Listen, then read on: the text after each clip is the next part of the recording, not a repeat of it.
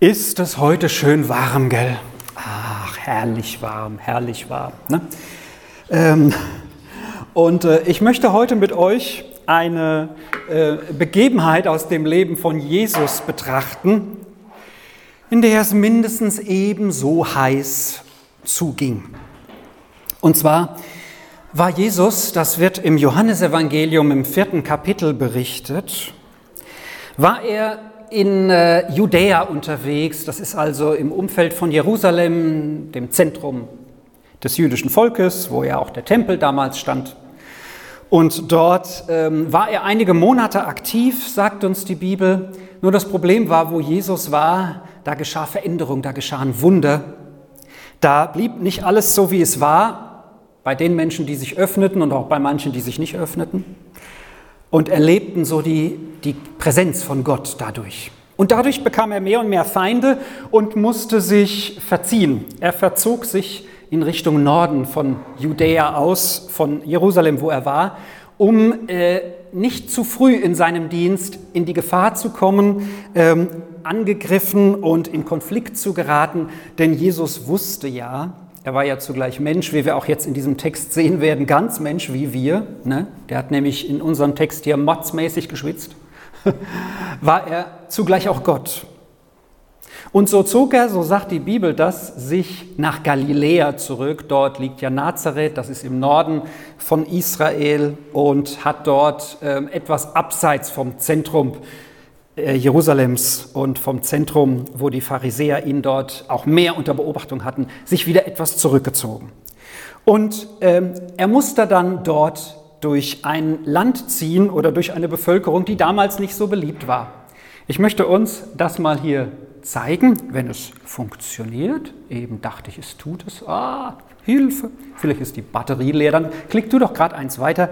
Elke, das wäre super.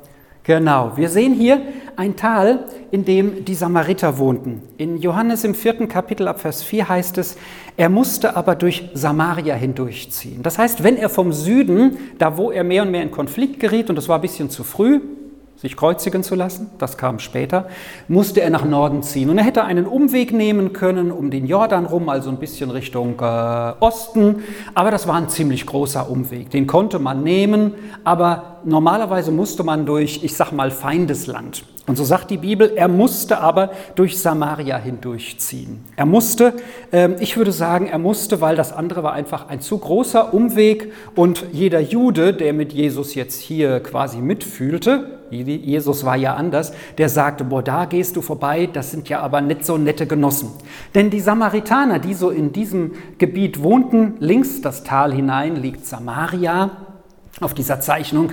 Samaria, die Samariter, das waren so ein Mischvolk. Die waren zum Teil Juden, also die haben zum Teil den Glauben gehabt, den auch die Pharisäer und so weiter hatten, aber die waren zum Teil auch ähm, importiert worden oder, oder ins Exil geschickt worden aus anderen Ländern. Das war also eine Mischbevölkerung.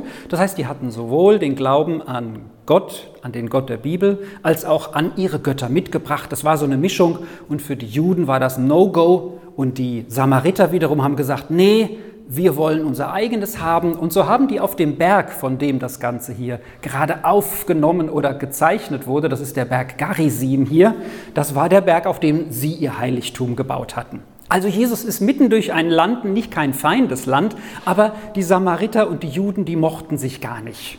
Ja, das ist so wie, ich weiß nicht, die Kölner und die Düsseldorfer, die Villingener und die Schwenninger und die Wormser und die weiß ich jetzt gar nicht. Hier gibt es ja nichts Vergleichbares in der Nähe, also haben die Wormser überhaupt kein Problem. Ne? Aber da, wo so zwei sind, die sich ständig so ein bisschen kappele, vielleicht die Frankedaler und die Ludwigshafener, auch nicht. Frankendal ist zu unbedeutend die Bobenheimer und die Roxheimer, genau. So, Jesus zog also hier durch, er musste aber durch Samaria hindurchziehen. Nun kommt er in die Nähe einer Stadt in Samarien namens Sychar. Diese Stadt sehen wir hier unten links mit so ein paar Häusern. Das Bild ist etwa 100 Jahre alt, wo das gezeichnet wurde, oder so war das damals. Dort kam er in die Nähe einer Stadt namens Sychar, nahe bei dem Grundstück, das Jakob seinem Sohn Josef gegeben hatte. Ne? Wir haben ja gerade schon gebetet, sie legten Jesus in Josefs Grab, aber hallo, das war nicht der Josef, von dem ich hier rede, das war einer zur Zeit von Jesus. Es gab ja damals zwei sogenannte drei Stammväter von Israel. Das waren Abraham, Isaak und Jakob, auf denen basiert quasi das Volk Israel. Und der Jakob war der dritte im Bunde, der Gott ja, Abrahams, Isaaks und Jakobs, sagt man deswegen da auch.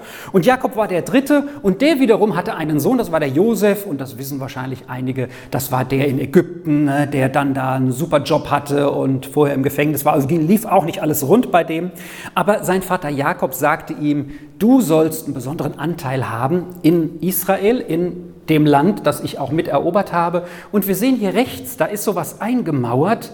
Da wurde dann später eine griechische Kirche gebaut oder griechisch-orthodox wahrscheinlich. Und da in diesem eingezäunten Bereich ist da der Jakobsbrunnen, von dem also äh, der äh, Jakob dann wohl seinem Sohn Josef dieses Land gegeben hatte. Und Josef hat offenbar später dann einen Brunnen gebaut. Also ich zeige es mal ganz kurz, das soll hier sein, da der Jakobsbrunnen in dem Bereich. Also Jesus marschiert bis dorthin und dann heißt es im nächsten Vers, nämlich in Vers 6, dort war, ach, funktioniert, der Brunnen Jakobs, du kannst dich entspannen, Dort war der Brunnen Jakobs, hier sehen wir auch eine alte Zeichnung.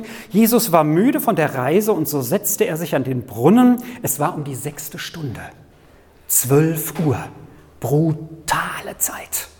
Jetzt. Und dort war es vielleicht noch ein paar Grad wärmer. Und Jesus war fix und alle. Also man kann aus diesem Vers herauslesen, er mit seinen Jüngern waren unterwegs und vielleicht hatte Jesus mehr geleistet, mehr keine Ahnung was, auf jeden Fall war der müde. Der hat sich dann an diesen Brunnen gesetzt, wo wir hier auch gerade ein paar Männer sehen, ja, oder Frauen auch, der eine Mann, hat sich an diesen Brunnen gesetzt und war einfach fertig. Und hat seine Jünger geschickt in die nahegelegene Stadt, die war nur so zehn Minuten ungefähr, ungefähr entfernt, um dort ähm, etwas zu essen zu kaufen. Jesus war also jetzt allein an diesem Brunnen in der Hitze des Tages, so wie heute. Brutal. Also es ist so, wisst ihr, es gibt so wenige Momente im Leben, da tropft mir der Schweiß hier vorne entweder auf mein Konzept oder auf die Bibel oder in die Brille oder vorhin auf meine Gitarre. Das ist nicht schön. Da weiß man, jetzt ist es wirklich heiß. Und so war es auch bei Jesus da. Der setzte sich da an den Brunnen. Jesus zugleich Mensch und Gott. Und jetzt kommt eine Situation, die ist jetzt, ähm, ich verstehe die Frau, die jetzt hier dazu kommt, dass sie von dem, was Jesus sagt, erstmal nichts glaubt. Denn hier war ein müder, fertiger Wandersmann, der noch nicht mal einen Eimer dabei hatte, um sich aus diesem Brunnen Wasser zu holen. Und so sagt dann Vers 7, hier sehen wir eine wunderbare Zeichnung, links ist Jesus, rechts die Frau. Eine Frau aus Samaria kommt, um Wasser zu schöpfen. Jesus sagt zu ihr, gib mir zu trinken.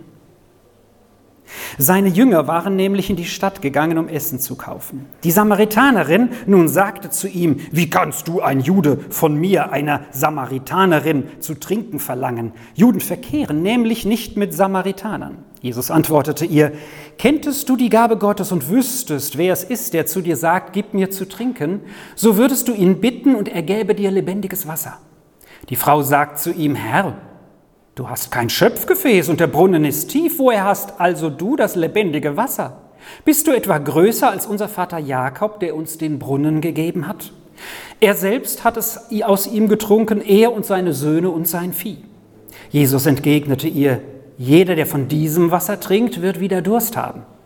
Wer aber von dem Wasser trinkt, das ich ihm geben werde, der wird in Ewigkeit nicht mehr Durst haben. Nein, das Wasser, das ich ihm geben werde, wird in ihm zu einer Quelle werden, deren Wasser ins ewige Leben sprudelt. Die Frau sagt zu ihm, Herr, gib mir dieses Wasser, damit ich nicht mehr Durst habe und hierher kommen muss, um zu schöpfen. Es entsteht ein Dialog zwischen Jesus und dieser Frau. Jesus, der da an dem Jakobsbrunnen Platz nimmt, ist ein Jude. Er sitzt allein am Brunnen. Und erstens spricht ein Mann keine Frau an und zweitens ein Jude keine Samaritanerin. Und ist die Frau also wirklich erschrocken und sie ist auch ein bisschen barsch abweisend. Sie sagt, du, du, ich soll dir zu trinken geben. Ist es nicht so, dass ihr Juden mit uns Samaritern nichts zu tun haben wollt? Sie sagt noch nicht mal Herr zu ihm. Das kommt dann im nächsten Dialog, als dann Jesus zu ihr sagt, ähm, äh, wenn du die Gabe Gottes wüsstest und wer es ist, der zu dir sagt, gib mir zu trinken, so würdest du ihn bitten und er gäbe dir lebendiges Wasser. Und die Frau versteht noch weniger.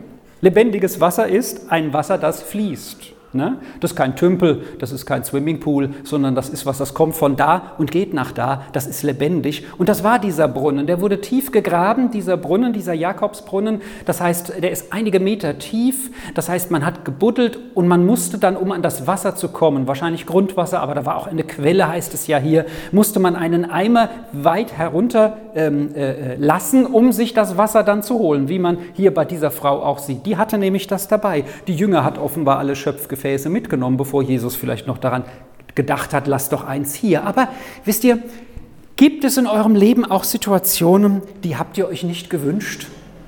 Jesus war in einer solchen Situation. Erstens, er musste weg aus Judäa zurück nach Galiläa. Erstmal, das war vielleicht gar nicht sein Wunsch zu dem Moment gewesen, aber er ist, hat sich zurückgezogen.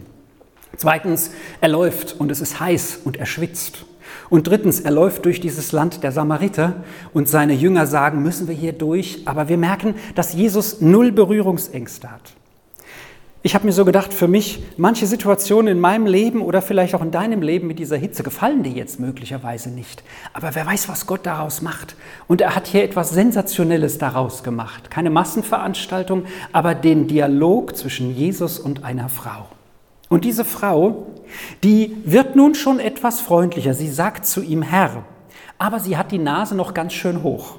Sie sagt nämlich, Herr, du hast kein Schöpfgefäß, ja? also ich muss dir helfen, überhaupt Wasser zu bekommen und du willst mir lebendiges Wasser geben, hier stimmt doch was nicht. Und zweitens, ich bin hier am Brunnen, den Jakob Josef gegeben hat. Also hier ist ein besonderer Brunnen und der übrigens gehört uns Samaritern, nicht euch Juden. Also wo du dich hier aufhältst, das ist schon ein Special Place, ja? Wenn du da von mir was willst, könntest du ruhig ein bisschen freundlicher sein. Das ist nämlich wirklich, und das stimmt auch heute, einer der wenigen Plätze der Bibel aus dem Alten Testament, die man heute zweifelsfrei auch wieder finden kann. Diesen Brunnen, den gibt es heute nach wie vor. Also sie ist auch da ein bisschen stolz. Aber Jesus ist interessant, reagiert gar nicht darauf, dass sie sagt, unser Vater Jakob. Jesus macht da keine Kompromisse. Er spricht nicht von ebenfalls einem Vater Jakob, weil er weiß, dass die Samariter jetzt nicht Jakob als Vater haben, aber er kommt darauf gar nicht. Er ist nicht auf Konflikt gebügelt, um jetzt ein theologisches Streitgespräch zu führen, sondern er kommt wieder darauf, was er der Frau zu geben hat. Er sagt ihr nämlich, das Wasser, von dem du jetzt mir gleich gibst, davon wirst du wieder durstig. Aber das Wasser, was ich dir geben kann, davon wirst du nicht mehr durstig. Und wisst ihr, ich weiß nicht, wie das zugegangen ist. Also ich könnte mir vorstellen, als, als Samaritanerin, als Frau wäre ich immer noch so ein bisschen kritisch und würde sagen, der hat einen Hack. Aber vielleicht war es die Ausstrahlung von Jesus, vielleicht die Überzeugung, von der er gesprochen hat. Auf jeden Fall, sie fängt plötzlich an und sagt wie der Herr zu ihm, also eine respektvolle Anrede, gib mir dieses Wasser, damit ich nicht mehr Durst habe und hierher kommen muss, um zu schöpfen. Herr, gib mir dieses Wasser, damit ich nicht mehr Durst habe und hierher kommen muss, um zu schöpfen. Jesus ist jetzt jemand, der der Frau begegnet, der sie in die Gegenwart Gottes hineinholt. Sie war eine, die von Altem zehrte, vom Jakobsbrunnen, den haben wir hier. Wisst ihr, das war was, das stand da, aber wir können doch alle zum Wormser Dom gehen oder zum ehemaligen Reichstags- oder wie das hieß, Gebäude, wo Luther möglicherweise gesagt hat, hier stehe ich und ich kann nicht anders. Bringt uns das etwas? Das bringt uns gerade nichts, außer historisch Interessierte, die sagen würden, boah, ich stehe hier, wo vielleicht der Luther mit seinen stinkenden Socken gestanden hat. Ne? Stehe ich jetzt mit meinen stinkenden Socken. Sie lebte in der Vergangenheit und Jesus übrigens hat auch nicht mitgemacht, was damals Menschen gemacht haben, die Pharisäer. Die sind zu den Gräbern von Propheten hin. Und ganz in der Nähe des Brunnens war das Grab von Jakob. Nur 300 Meter entfernt ist das zu finden. Von Josef, das Grab von Josef. Nee, von Jakob? Oh, okay, wer es genau weiß. Auf jeden Fall ist da ein wichtiges Grab, Jakob oder Josef. Denn der Josef sollte ja den Jakob zurückholen. Ich denke, Jakob. Da ist ein wichtiges Grab. Und viele damals haben dann diese Gräber geschmückt. Ja? Und Jesus sagt einmal, ihr schmückt die Gräber ganz toll aber das bringt euch nichts. Jesus ist mit seinen Jüngern nicht zu solchen Kultstätten hin. Jesus hat Frisches gegeben, lebendiges Wasser. Ich frage mich manchmal, wo halte ich vielleicht an alten Dingen fest? Und das ist nicht das Frische, was Jesus geben will. Jesus geht gar nicht ein auf dieses Alte, auf Vater Jakob und den Brunnen und so. Das lässt er einfach stehen. Aber er sagt, das, was du da rausholst, ist nicht das lebendige Wasser. Und jetzt kommt ein Turning Point, jetzt kommt so ein Wendepunkt in der Geschichte. Und deswegen habe ich uns diesen Satz, der mich, wie ich mich in, diese, in, in dieses Thema vertieft habe, sehr bewegt hat. Die Frau sagt, erst bittet ja Jesus sie um, gib mir etwas zu trinken. Jetzt kommt ihre Bitte, ihre erste Bitte. Und die lautet, Herr, gib mir dieses Wasser, damit ich nicht mehr Durst habe und hierher kommen muss, um zu schöpfen. Wenn ich diese Worte höre, dann könnten mir die Tränen kommen. Denn wir müssen uns einmal vergegenwärtigen, was diese Frau mitgemacht hat. Die war, und da geht das Gespräch weiter, was ich jetzt hier nicht lesen will, aber Jesus fängt jetzt an, mit ihr seelsorgerlich über die Fehler in ihrem Leben zu sprechen. Er sagt, hol doch deinen Mann. Und sie sagt, ich habe keinen. Und er sagt, ja stimmt, fünf waren da, der, der jetzt ist auch nicht deiner. Und die Frau sagt, du bist ein Prophet. Next Step, nächste Stufe in der Erkenntnis Gottes, Prophet. Aber im Text geht es noch weiter, wenn ihr ihn selber lesen wollt. Am Ende sagt sie Messias. Nicht nur Prophet, sondern Messias. Und auf den warteten auch die Samariter, denn der war schon im Mose vor, vorangekündigt, ein ewiger Herrscher. Also das heißt, sie merkt mehr und mehr in diesem Gespräch, dass da jemand vor ihr ist, der nicht nur ein müder Wanderer ist, so wie wir alle hier, oder müder Fahrradfahrer, Autofahrer, egal, sondern hier ist einer, der hat mehr, bewiesen durch sein prophetisches Wissen, in dem Fall direkt. Aber der Wendepunkt im Gespräch, Herr, gib mir dieses Wasser, damit ich nicht mehr Durst habe und hierher kommen muss, um zu schöpfen. Die Frau musste mittags herkommen in der Hitze zu einem Brunnen, der nicht der nächste Brunnen ihrer Siedlung war. Denn jede der Siedlungen dort war ein, ein, ein, ein schönes Tal. Ihr habt es am Anfang gesehen, da ist Wasser gewesen. Jedes Dorf hatte seinen Brunnen. Man hat nur ein paar Schritte gehen müssen. Ja, meinst du, die hatten immer so einen Brunnen weiter weg? Nein, die haben natürlich geguckt, wo sie was in der Nähe finden. Hatte jedes Dorf seinen Brunnen. Aber da ist diese Frau nicht hingegangen. Die ist zu einem Brunnen gegangen. Der hatte, der hatte eine Geschichte. Das war Jakobsbrunnen. Und wahrscheinlich war sie auch irgendwie, vielleicht tut ja Jakob was für mich, so wenn ich zu diesem Brunnen gehe. Vielleicht erlebe ich ja was von dieser Glorie der Vergangenheit, wo nichts mehr da war. Vielleicht gehe ich dahin, aber sie ging auch dahin, damit sie ihr niemand begegnet. Es war ja Mittag, es war heiß. Wer geht denn mittags Wasser holen? Und das Wasser, das sie dann trinkt, da wird sie bald wieder Durst haben. Aber sie ist wohl zu einem Brunnen weiter entfernt gegangen, hat den Weg auf sich genommen, weil sie ausgeschlossen war von der Gemeinschaft der anderen. Sie hatte keine Lust, in dem Brunnen direkt am Dorf gesagt zu bekommen, du Hure. Oder du hast doch schon so viele Frauen, was bei dir alles nicht stimmt. Das hat sie wahrscheinlich so geschmerzt, dass jeder Gang zu diesem Brunnen für sie ein, muss ich nicht mehr hierher kommen, um zu schöpfen. Jesus weiß genau, Jesus wusste genau, was dieser Frau die Sorgen machte. Herr, gib mir dieses Wasser, und die war ja noch im Diesseits. Die hat sich nur gedacht, super bequem, er gibt mir lebendiges Wasser, muss ich nicht mehr hierher laufen. Sie hat noch gar nicht verstanden, dass das eine Quelle in ihr werden sollte. Er hat es ihr zwar gesagt, aber so weit ist sie noch nicht durchgedrungen, die zu lebendigem, zu ewigem Leben quillen soll aus ihrem Leben. Herr, gib mir dieses Wasser. Da kommt die ganze Not dieser Frau raus. Jedes Mal, wenn sie zu diesem Brunnen gegangen ist, war der wahrscheinlich zum Heulen zumute. Ich gehöre nicht zum Dorf, ich muss allein zu diesem Brunnen in der Hitze, damit ich keine Probleme mit den anderen habe, hierher muss ich nicht mehr kommen. Ich muss überhaupt keinen Durst mehr haben, wenn das stimmt, was er sagt. Und das ist wiederum Glauben. Gemeinschaft erleben, Glauben erfahren, Gott begegnen. Das möchten wir in unseren Gottesdiensten. Das möchten wir, dass jeder das erlebt. Nicht nur die Gemeinschaft zu haben, sondern zur Beziehung zu Jesus hindurchzukommen. So wie diese Frau es nun erlebt.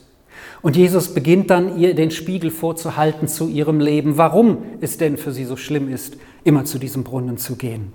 Und er sagt ja kurz davor zu ihr, wer aber von dem Wasser trinkt, das ich ihm geben werde, der wird in Ewigkeit nicht mehr Durst haben. Und das Wasser, das ich ihm geben werde, wird in ihm zu einer Quelle werden, dessen Wasser ins ewige Leben sprudelt. Jesus hat nicht ihre Vergangenheit ungeschehen gemacht.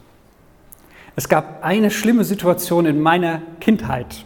War ich da schon 18, weiß ich gar nicht genau, an die ich immer denke, wo ich gedacht habe, obwohl ich damals noch keine persönliche Beziehung zu Jesus hatte, könnte ich nicht davor bewahrt werden. Ich hatte zugesagt, bei einem Theaterstück mitzuspielen, das hieß Das Bett auf der Bühne. War nicht schlimm, aber war so, dass ich dann neben einem Mädel liegen musste im Bett. Und das war dann der Skandal in diesem Ort. Ja, das hatten wir noch in der Pfarrei sogar aufgeführt. Die Gemeindereferentin war unsere Regisseurin und so. Wir haben gerne Theater gespielt. Kurzum, wir haben dieses Stück gespielt und ich lag dann da im Bett und es war mir so peinlich, weil ich hatte ein T-Shirt an und so eine, so eine, so eine, so eine Schlafanzug oder so eine, was weiß ich, Hose. Es war mir so peinlich. Ich habe gedacht, oh nein, wisst ihr, in gewissem Alter sind manche Sachen einem noch peinlicher wie später dann, aber wäre mir heute wahrscheinlich auch noch, aber egal, auf jeden Fall, mir war es so schlimm und ich weiß noch genau, wie ich am Abend vorher schwitzend in meinem Bett gelegen habe, ohne 34 Grad und habe gedacht, oh, ich weiß gar nicht, zu wem ich gebetet habe, wahrscheinlich doch irgendwo Jesus, lass doch bitte die Theateraufführung schon hinter mir liegen und wir haben das dann zwei, dreimal aufgeführt danach ne? und ich lag dann da und ich habe gedacht, so peinlich, ah,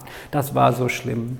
Und diese Frau, die wünscht sich, Herr, lass mich doch das nicht nochmal machen, zu diesem Brunnen zu gehen. Er erspart ihr nicht, dass sie weiter Wasser holen muss. Er erspart ihr nicht, dass sie sich ihrer Vergangenheit stellen muss. Gott hat mir damals nicht erspart, weil ich zugesagt hatte, dass ich das Theaterstück spielen muss. Aber vielleicht hast du ja eine äh, freundliche Schwiegermutter, die du vielleicht doch nicht so magst, aber immer wieder hingehst und denkst, oh Herr, bewahre mich doch, dass ich nicht schon wieder zu der muss. Oder du hast einen Arbeitsplatz, der einfach nur Kacke ist, ja, und dann muss ich da schon wieder hingehen. Ja, ist das ja, ach, so schlimm. Oder vielleicht musst du irgend durch ein Gebiet laufen, wo du denkst, da möchte ich eigentlich nicht durchlaufen. Oder zum Metzger, oh, die schon wieder sehen oder so, keine Ahnung. Aber Jesus bewahrt dich nicht unbedingt davor, diesen Weg zu gehen. Aber du wirst ihn anders gehen. Und diese Frau begann ihn anders zu gehen. Sie war ja dann eine Influencerin, würde man heute sagen. Sie geht ins Dorf und sagt, hier, ich weiß einen, der hat mir alles erzählt, was bei mir war. Die hat das Dorf umgekrempelt mit ihrer Botschaft und ich denke, danach durfte sie auch zum Brunnen am Dorf gehen. Ja? Nicht, weil sie jetzt plötzlich auf einmal ein tolles Leben geführt hat, äh, aber Jesus hat ja einmal zu einer Frau, die es ähnlich gemacht hat, gesagt, ich vergebe dir, kein Stein wird nach dir geworfen, aber tu es jetzt nicht mehr. Weil er war noch zwei Tage da, zwei Tage bei den Samaritern. Seine Jünger haben wahrscheinlich gedacht, boah, wir übernachten draußen im Zelt. Aber er war zwei Tage noch dort, obwohl sein Auftrag, das war klipp und klar, erstmal zu den Juden, zu seinem Volk war. Nämlich die Samariter haben nicht dazugehört, direkt auch die anderen Heiden drumherum. Die Bibel hat so einzelne Spotlights, so einzelne äh, äh, Lichter, wo Jesus sich auch um die gekümmert hat. Das, was er mit dieser Frau macht, ist quasi so ein kleines Nebenbei von, dem, von der Auswirkung Gottes zu dieser Zeit. Und heute ist Gott genau derselbe bei allen Völkern. Genau derselbe bei allen Völkern. So wie er dieser Frau begegnet. Der er begegnet, weil er ihr in Anführungsstrichen begegnen muss. Wem musst du als nächstes vielleicht begegnen? Bete darum, dass von dir lebendiges Wasser ausfließt.